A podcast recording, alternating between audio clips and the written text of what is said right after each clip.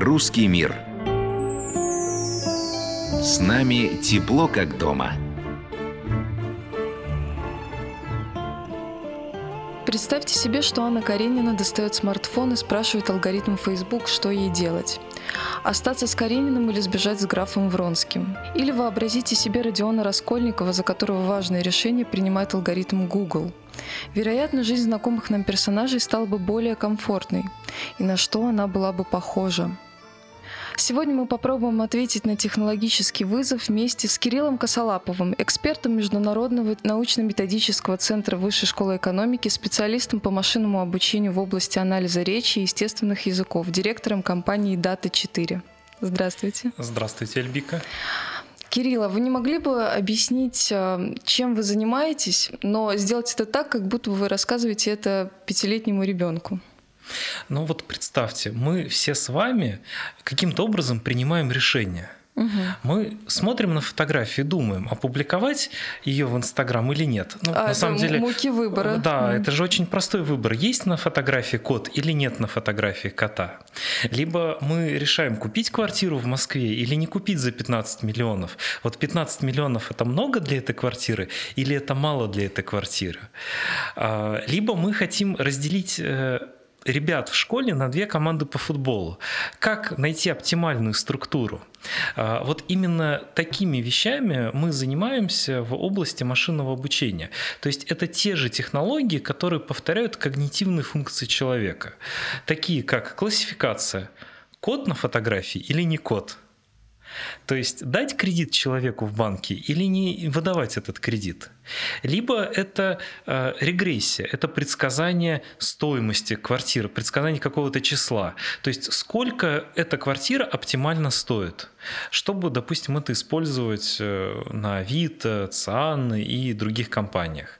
Либо это кластеризация. На самом деле от вот этих базовых задач, которые повторяют когнитивные функции человека, э, мы и исходим. А уже применимости, они бывают разные. Это и распознавание речи, и распознавание образов, и, как я уже сказал, элементарно предсказание стоимости квартир. Все зависит от задачи, но математика очень похожа. То есть получается, что искусственный интеллект в каком-то смысле выбирает лучше, чем человек?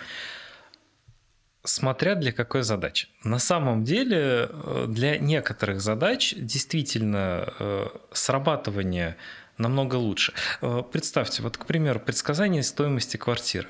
Э, искусственный интеллект может проанализировать десятки тысяч объявлений с, со всеми их характеристиками.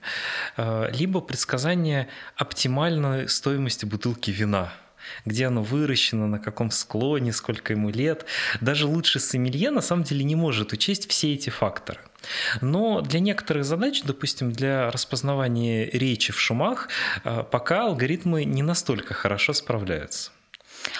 А что вообще представляют из себя большие данные и искусственный интеллект? Потому что вокруг этих двух понятий э, ходит очень много заблуждений, и мы примерно, обыватель примерно представляет, что это такое, но точное определение никто дать не может. Вот на ваш взгляд. Ну, большие данные — это такие данные, которые вы не можете обработать на своем компьютере, начнем с этого. А, и второе – это неструктурированные данные. При этом к искусственному интеллекту именно большие данные никак не относятся. А, представьте, у вас есть 10 а, жестких дисков, каждый по терабайт, на которых расположены, находится э, фотография. А, это большие данные, ну, потому что на одном компьютере обработать 10 э, терабайт данных достаточно проблематично, тем более неструктурированных. Если мы говорим про искусственный интеллект, то, как я уже сказал, это повторение когнитивных э, функций человека. Это от достаточно, ну, на самом деле, искусственный, что такое искусственный сильный интеллект, мы еще пока не знаем, но, по крайней мере, отдельные алгоритмы, которые называются слабым искусственным интеллектом, э, которые могут, э, э, к примеру, управлять беспилотным такси, мы понимаем, то есть это функция, которая повторяет функцию человеческого мозга. А с какими заблуждениями самыми забавными в отношении искусственного интеллекта вы сталкивались? Ну, наверное... Может быть, студенты, кстати, выдавали вам что-то подобное? Ну, наверное, самый частый что спрашивают, когда э, искусственный интеллект заменит э, человека. А, многие считают, что искусственный интеллект заменит человека вот-вот, через год, через два, или он уже где-то заменил. Ну, ладно, если мы говорим про какие-то узкие операции, да, э, технологии машинного обучения заменяют некоторые виды деятельности. Но если мы говорим в широком смысле, то опасаться восстания терминаторов стоит, наверное, так же, как, ну или восстания искусственного интеллекта, как перенаселение Марса. А пока технологии очень далеки до того момента, когда они смогут пол- полноценно заменить сознание человека и полностью все функции, которые выполняет человеческий мозг. Насколько я знаю, а, алгоритмы работают по принципу объединения, то есть есть сети. Есть нейронные сети, э, да, есть направление, называется коннективизм, ну, то есть есть несколько э, категорий таких алгоритмов, в том числе нейронные сети. Можно ли сказать, что они в разы э, сильнее коллектива специалистов? А, я считаю, что это не совсем корректная постановка задачи. Все зависит от э, специалистов и той задачи, которую они выполняют.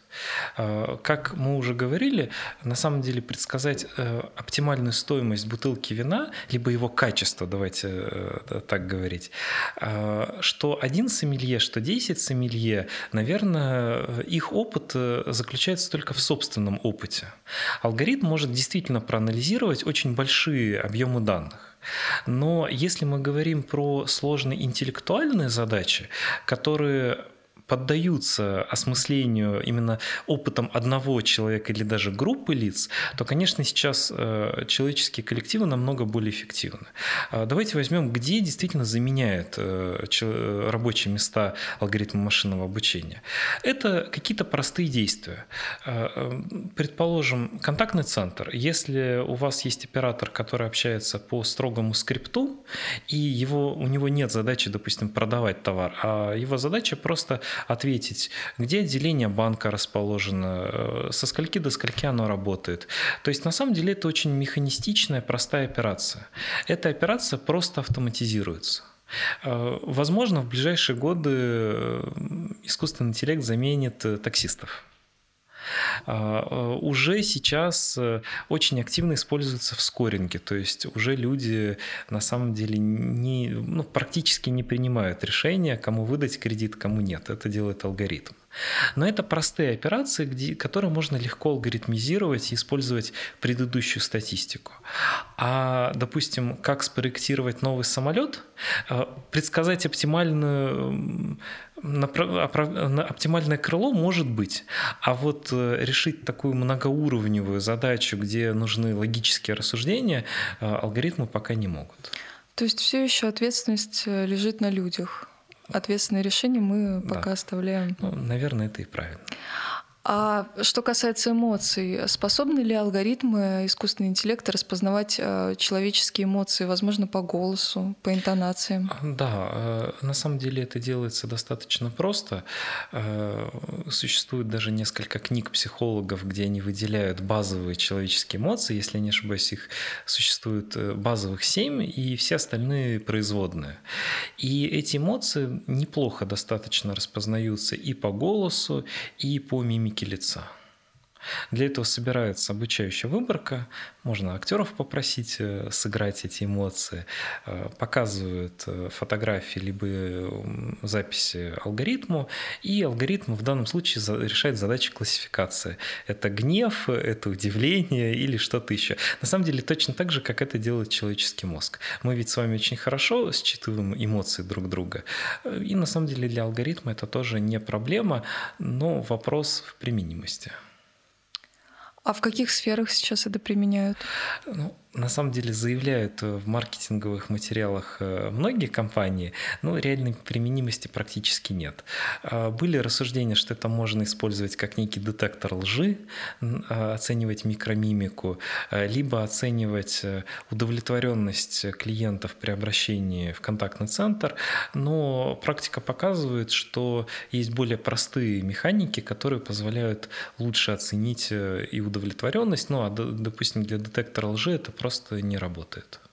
Ну да, и детектор лжи сейчас, насколько я знаю, не очень признается как э, инструмент э, реальный. Там ну, слишком много ложноположительных срабатываний. А э, мне так интересно, как проводятся вот эти исследования, потому что у нас же интонация у всех разная, все так индивидуально, и даже иной раз мы сами люди не считываем точно эмоцию, которую нам демонстрирует человек напротив. Мы можем иногда улыбку воспринимать э, как насмешку, ну, на самом деле алгоритмы, конечно, эмоции считывают хуже, чем люди. Если... Тут мы выигрываем, друзья. Да, абсолютно, абсолютно выигрываем, выигрываем. А, есть даже известный демоматериал, э, где взяли изображение Моны Лизы, угу. вот этой загадочной улыбки, э, и показали алгоритму. И алгоритм разложил, какой спектр эмоций, как ему кажется, испытывает э, Монолиза и в что же, момент. что же? А, там было несколько эмоций, я не помню, но если не ошибаюсь, это была радость, насмешка и, ну, и удивление, помню. Ну, то есть э, это был именно спектр эмоций. С этим можно согласиться, можно не согласиться, но, как вы знаете, люди сами пока не знают, что же это за загадочная улыбка. Но явные эмоции, если человек э, начинает кричать в трубку, это агрессия, то есть это э, либо он вздыхает, э, это грусть. Но я могу ошибаться в некоторых, я давно достаточно этим занимался, именно анализом. А, то явные эмоции алгоритм распознает достаточно хорошо. А хотела бы с вами поговорить о творческих профессиях. Конечно, маловероятно, что искусственный интеллект уничтожит уже сейчас целые отрасли. Понятно, что его используют для узкого диапазона монотонных операций. А, но что касается творчества, вот сами алгоритмы могут творчески подходить к своей работе и выдавать неожиданные результаты. А вы не видели картины, которые э, создают нейронные сети? Я могла что-то подобное наблюдать э, на медиаканалах, но...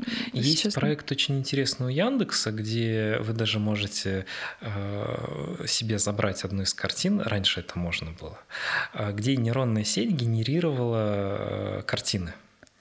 А как это делается? Э, то есть нейронная сеть обучается на реальных картинах реальных художников э, и на каком-то описании, что на этих картинах.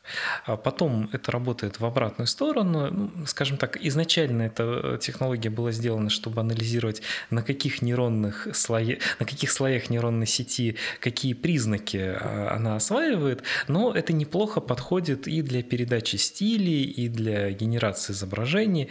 А, и на самом деле я оценил бы эти картины очень высоко. Скажем так, дома я бы их не повесил, ну, не совпадает с моим э, вкусом.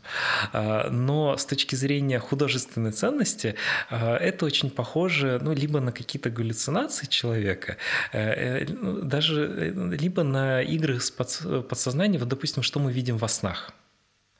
А, либо, э, то есть это очень абстрактные картины, которые похожи где-то на Пикассо, где-то на Малевича, где-то на других э, художников, но они действительно, на мой взгляд, обладают художественной ценностью. Конечно, это не творчество, но это генерация, вот очень похожая на генерацию нашего подсознания.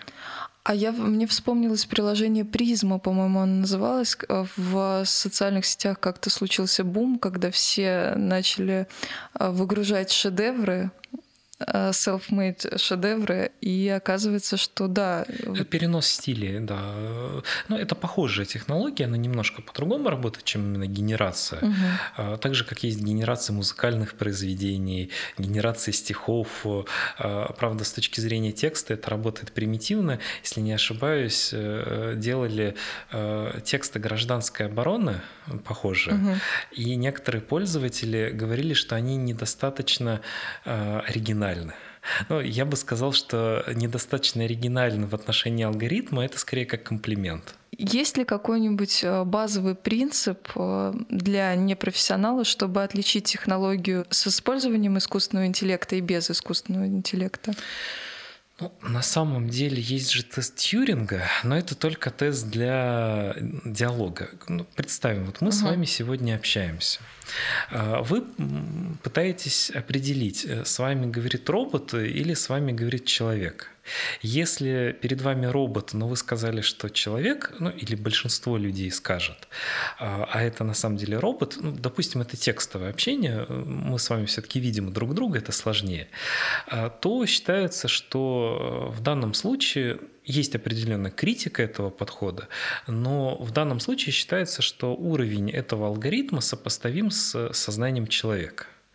А, хотя известны случаи, когда алгоритм э, использует стилистику, допустим, э, маленького 13-летнего э, мальчика из Одессы со специфическим юмором и со специфическим построением слога, и он действительно обманывает людей.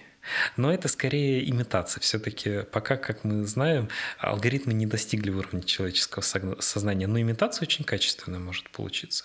С точки зрения других э, вещей, на самом деле отличить э, картину алгоритма от картины художника э, вы не сможете. Ну, вернее, как, и бывают такие художники, которые рисуют в похожем стиле, как алгоритмы. То есть это отличить я не знаю как. Очень интересно, потому что, с одной стороны, мы говорим про то, что искусственный интеллект заменяет только рутинную работу, но, с другой стороны, э, творческий аспект также присутствует. Я, кстати, вспомнила э, классный кейс э, с тем, как алгоритм обыграл в 1997 году Гарри Каспарова, а уже позже два алгоритма, две сети соревновались друг с другом. Альфа Zero, по-моему, и Stockfish 8. А, по-моему, Альфа Zero э, все-таки выиграл и обучился Альфа Zero за 4 часа. То есть наследие наше интеллектуальное в виде шахмат. А, и более того, существует такой подход, как выявляют обманщиков в шахматных э, играх. А тот э, человек, который демонстрирует необычные ходы, оригинальные, его подозревают в том, что он использует компьютер. И с одной стороны, здесь, в шахматах, точно творчески нас превосходит искусственный интеллект. А мой следующий вопрос связан с тем, что хочется обсудить какие-то кейсы. Вот для вас э, какие самые крутые кейсы с использованием искусственного интеллекта? Я думаю, это достаточно субъективно. Вот э, мы занимаемся в том числе распознаванием речи. Вот у нас сейчас очень хорошее решение, э, скоро будет релиз. Для меня это интересно. Но э, применений бывает очень-очень-очень много. Есть вещи, которые связаны с медициной. Мне кажется, это достаточно благородное применение, где ищутся наиболее лучшие лекарства, наилучшая формула, перебирается огромное количество вариантов и пытается предсказать, какое именно сочетание молекул даст наилучший эффект для того или иного заболевания. А, есть беспилотный транспорт. А, уже сейчас он показывает результаты с точки зрения аварийности и смертности лучше, чем а, люди. Опять же, кажется, что это очень перспективная технология. И ну, на самом деле сказать сложно, но все зависит, на мой взгляд, вот как раз-таки делать алгоритмы, которые обыгрывают э, людей в шахматы, в Go, это, конечно, очень зрелищно, это очень интересно. Допустим, про алгоритм, который Гарри Каспаров, это э, Deep если не Deep ошибаюсь, да. Э, назывался. Э, его сделала компания IBM и очень неплохо его использовала в маркетинге. Э, потом Google сделал алгоритм, который обыграл чемпиона в Go. Сейчас, если не ошибаюсь, то ли уже обыграли чемпионов в покер, то ли еще... Покер пока вроде бы остается достаточно тяжелой игрой для, для искусственного интеллекта. С одной стороны, здесь есть перспектива перспектива э, стратегии, некий агент, который принимает решения, и, возможно, это один из, э, одно из направлений, которое позволит создать действительно похожую на человека, на человеческий разум э, технологию. Но, допустим, в этом направлении, мне кажется, что это больше маркетинговые истории, которые в жизни практически неприменимы. Из того, что актуально сейчас, э, из всего разнообразия алгоритмов, э, нейросети э, развиваются активно где-то с 2012 года. А Хотя а расскажите это... нашим радиослушателям вообще, как понимать нейросети, потому что, мне кажется, тоже такое размытое представление у многих, кто не связан с этой областью. Ну, Почему они называются нейросети? Потому что они похожи на то, что у нас в голове. Есть нейроны, они э, в определенной последовательности, то есть они связаны с друг с другом. И как-то вот эта система, ну вот коннективизм, э, вот эта система, она работает лучше, чем части по отдельности э, и способна принимать решения. Похожим образом устроены искусственные нейронные сети. Это очень похоже на некую группу выключателей. Представьте, у вас есть свет, который вы можете включать или выключать, или плотина, где вы можете ее открыть, чтобы вода э, лилась, или закрыть. А, вы берете много выключателей, берете один слой выключателей, берете другой слой выключателей и каким-то образом на выключателях подстраиваете, какой ток должен быть, чтобы он переключился. Ну, ну это скорее транзистор. А, либо э, какой напор воды должен быть, чтобы вентиль на плотине открылся и пропустил его дальше. А в конце вы ставите э, два выхода. Ну, к примеру, если вы на вход подаете изображение кошек и собак, э, если один выход сказал единичка, то это будет собака, если другой, то это будет кошка. Все очень просто. И вы настраиваете таким образом э, вот эти вентили, в этой искусственной сети, э, чтобы когда на вход приходила собака, э, он говорил собака, когда кошка – кошка. То есть, э, чтобы он имитировал функции человеческого мозга. Конечно, на практике это работает чуть-чуть сложнее, там есть принципы, как он обучается, какие функции активации, но это технические. Самое главное, это очень похоже на то, как у нас работают нейроны в голове. Есть нейроны, есть импульс, который в них приходит. Если этот импульс достаточно достаточно сильный и пришел с нужного направления, нейрон отправляет э, этот импульс на другие нейроны. И вот таким образом вот эта система так работает, э, что может принимать некоторые решения. Вот ну, люди же могут принимать решения, э, распознать, отличить стул от стола, сказать, сколько квартира в Москве должна стоить трехкомнатная. У меня вопрос вот с чем связан. Мы сейчас определили, что да, беспокоиться нам не о чем, искусственный интеллект еще не так сильно глубоко проник в нашу жизнь. Но вместе с тем, когда мы заменяем кассиров, э, людей, которые должны собирать данные, водителей, потому что, с одной стороны, конечно, в приоритете люди, если выбирать между рабочими местами и безопасностью, мы скорее выберем безопасность. Но появляется целый класс э, ненужных людей — есть ли какое-то этическое осмысление этого вопроса в корпорациях? Как-то регулируется этот момент? Честно сказать, я не очень верю в то, что именно в корпорациях э, об этом действительно думают и не говорят. Но ну, это, это личное мнение. Э, возможно, в некоторых э, думают. Но смотрите, сейчас идет тренд на поляризацию. Остаются либо очень низкооплачиваемые вакансии, либо очень высокооплачиваемые вакансии. Если мы говорим про тех же самых, ну, даже многие технологии вымывают, назовем так, средний класс.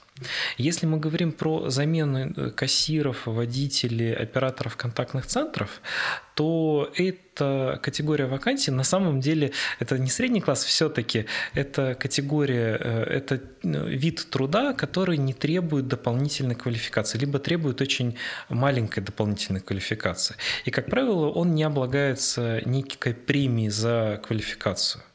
А, таким образом, на самом деле эти люди могут найти себе друг, другое применение, ну, либо они должны повышать э, свои компетенции, чтобы переходить в более высокооплачиваемые области. А, тем более Россия, в отличие от Бразилии, все-таки премия за квалификацию у нас присутствует. В Бразилии, к сожалению, вот от вашей квалификации ваша зарплата не сильно будет зависеть. А, то а, ну, либо переходить на другие э, вакансии, ну, такие же низкооплачиваемые. Но, к сожалению, прогресс, прогресс остановить очень тяжело, но некоторым регулированием, допустим, э, чтобы те водители, которые останутся, либо будут обслуживать эти системы, э, чтобы у них были лучшие социальные гарантии, это можно сделать. Да, но это уже, наверное, забота не разработчиков. Ну, это забота государства. Да, мы просто рассуждаем. А на ваш взгляд, какие существуют реальные риски, связанные с развитием э, искусственного интеллекта и технологий в целом? Ну, есть гипотетические риски, которые связаны, э, к примеру, вот мы знаем примеры, что э, технологии распознавания лиц, если вы их э, обучите на людей одной расы, то другую расу она будет распознавать плохо.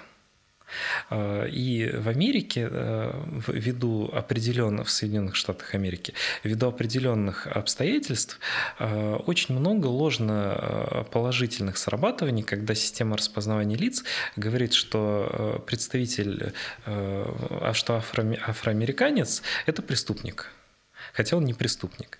А, в этом смысле есть проблема возможной дискриминации по расе, по возрасту, по полу. Опять же, если мы говорим про какие-то алгоритмы рекомендаций, а, а, как работают алгоритмы рекомендаций?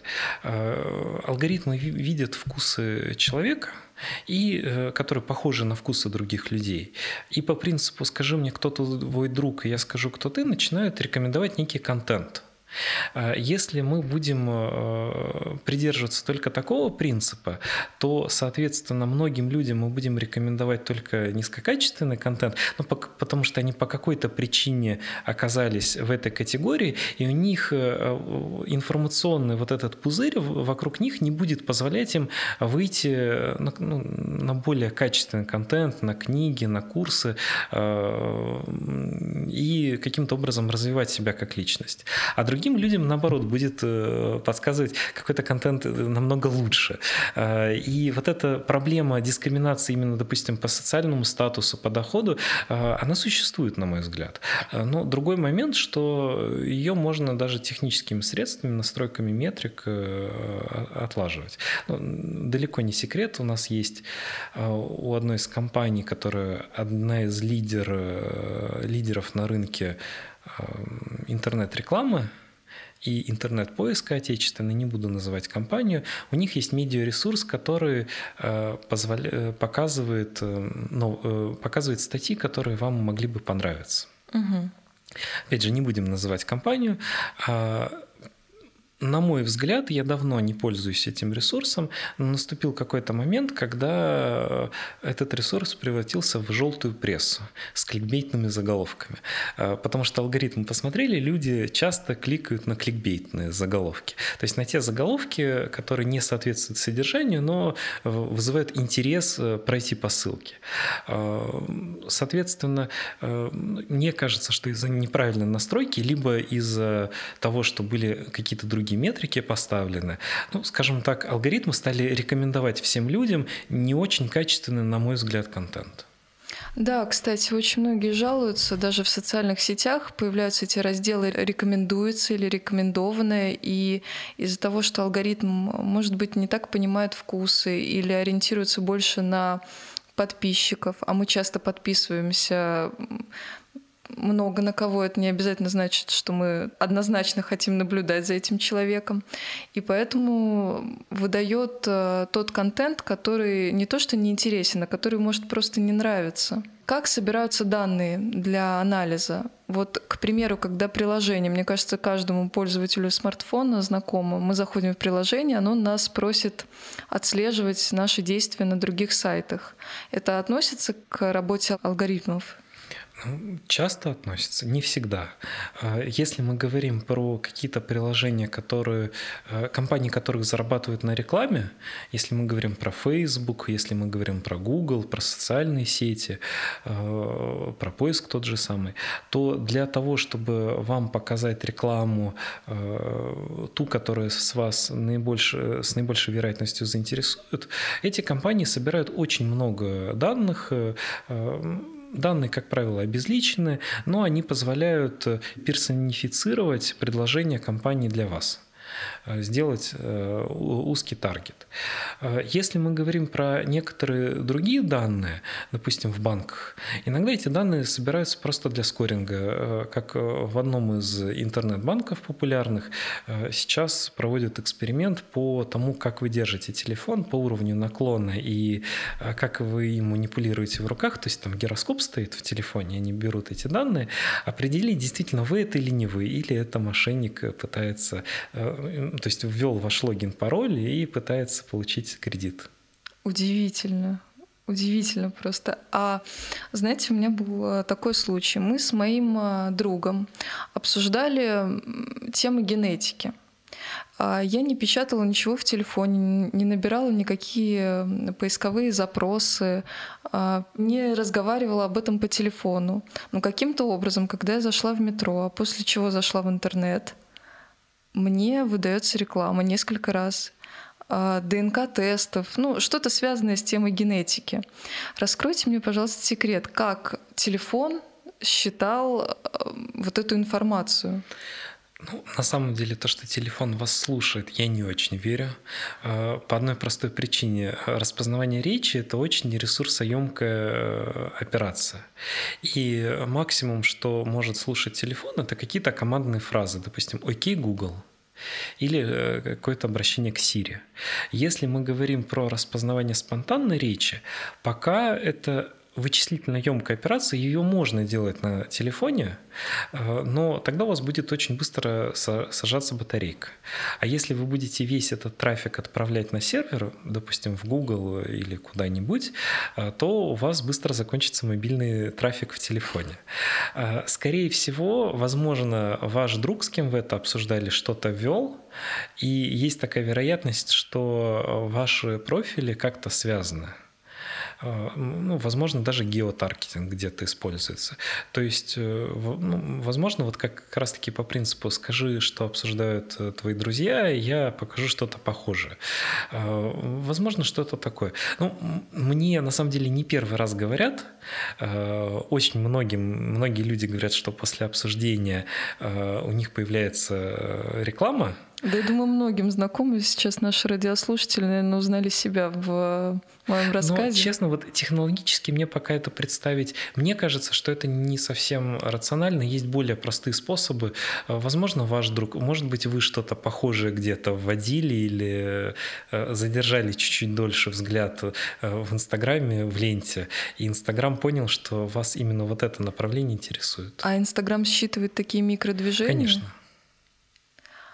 А когда мы переписываемся друг с другом э, в личных чатах, э, клавиатура тоже считывает набор э, какие-то ну, слова, маркеры? Смотря в каких чатах вы переписываетесь. Ну, например, в социальных сетях, а, просто в Если мы говорим, ну, на самом деле у меня нет такой информации, потому что я с социальными сетями не работаю. Если мы говорим про мессенджеры, то не про независимые мессенджеры, скорее всего, нет.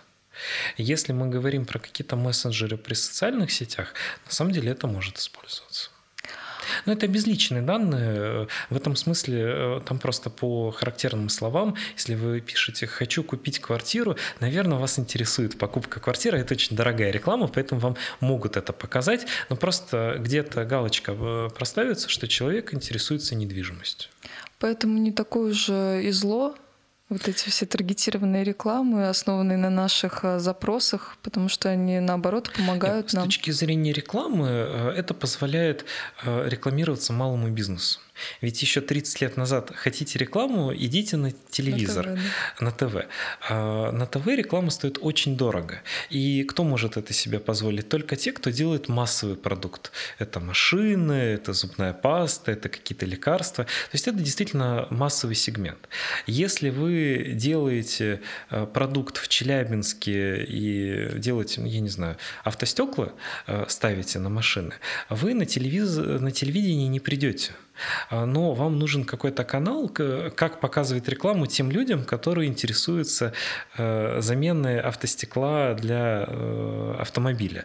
И это позволяет вам очень хорошо таргетировать. Но тут э, есть границы, то есть есть границы приватности, допустим, есть известная инициатива европейская, GDPR называется, где человек, если он не хочет, чтобы его данные анализировались, он, в принципе, принципе, может отозвать это согласие. Но и в каждом конкретном случае там очень строгий регламент, как эти персональные данные стоит использовать. Потому что если мы говорим о такой честной рекламе, наверное, это не очень страшно. Но если мы говорим, что жизнь человека становится очень прозрачной, и это как-то можно использовать в других целях, э, это уже вопрос для обсуждения. Да.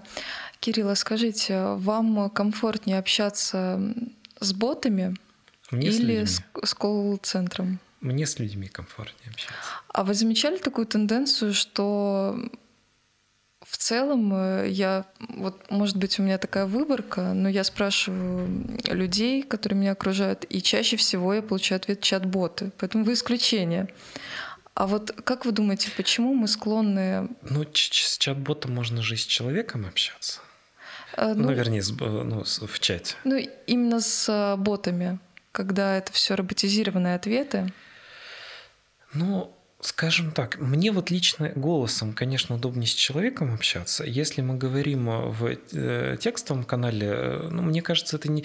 Э, скажем так, многим людям приоритетно общаться в текстовом канале, потому что голос — это больше энергозатрат.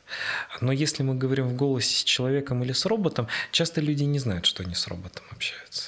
Расскажите, пожалуйста, подробнее о Data 4, о вашей деятельности, о ваших текущих проектах. Мы компания, которая раз, занимается разработкой технологии машинного обучения. А, специализируемся э, на, в основном на обработке текстов э, и речи. У нас сейчас есть очень хорошая система распознавания речи. Как раз-таки, чтобы в контактных центрах понимать, э, кто следует скрипту, кто не следует скрипту, была ли произнесена акция. Можно использовать, как вы уже сказали, для голосовых ботов, но, как я уже сказал, я вижу огромное ограниченность этого применения и все, что связано с текстовой аналитикой. Ну, есть и более нестандартные кейсы. Мы э, делали для заказчика распознавание э, дефектов на э, овощах, это а как, как, расскажите, как это удалось? Стоит камера, и, и она была разметка э, вот, мандарина, фото, фотография мандарин и э, апельсины, огурцы, ну, то есть разные фрукты.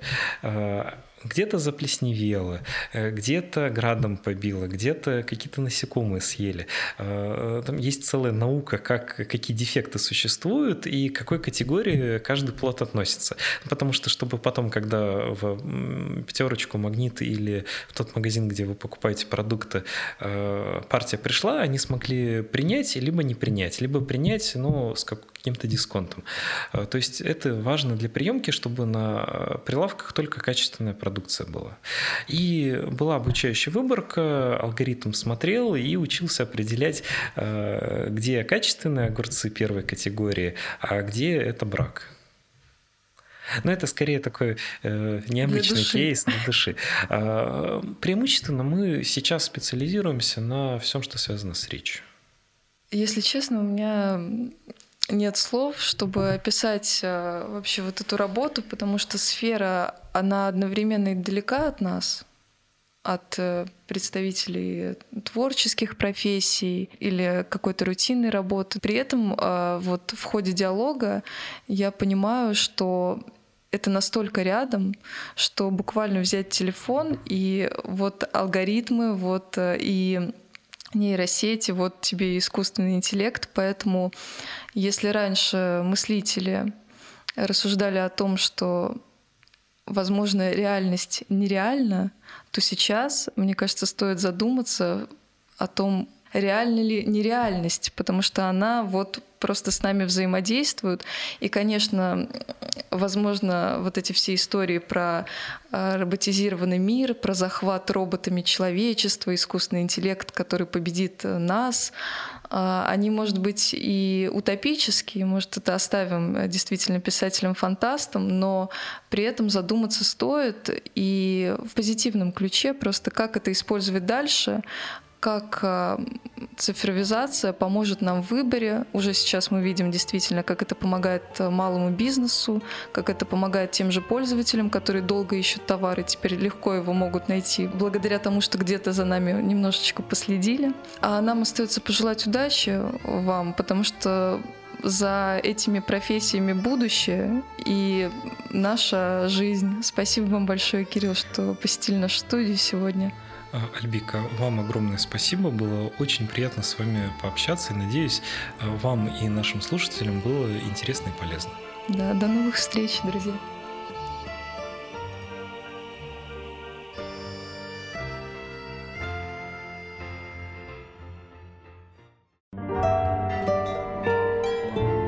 Русский мир. С нами тепло как дома. Программа предоставлена радиоканалом «Русский мир». Другие передачи о русском языке, культуре и жизни русского зарубежья слушайте на сайте www.rrm.fm.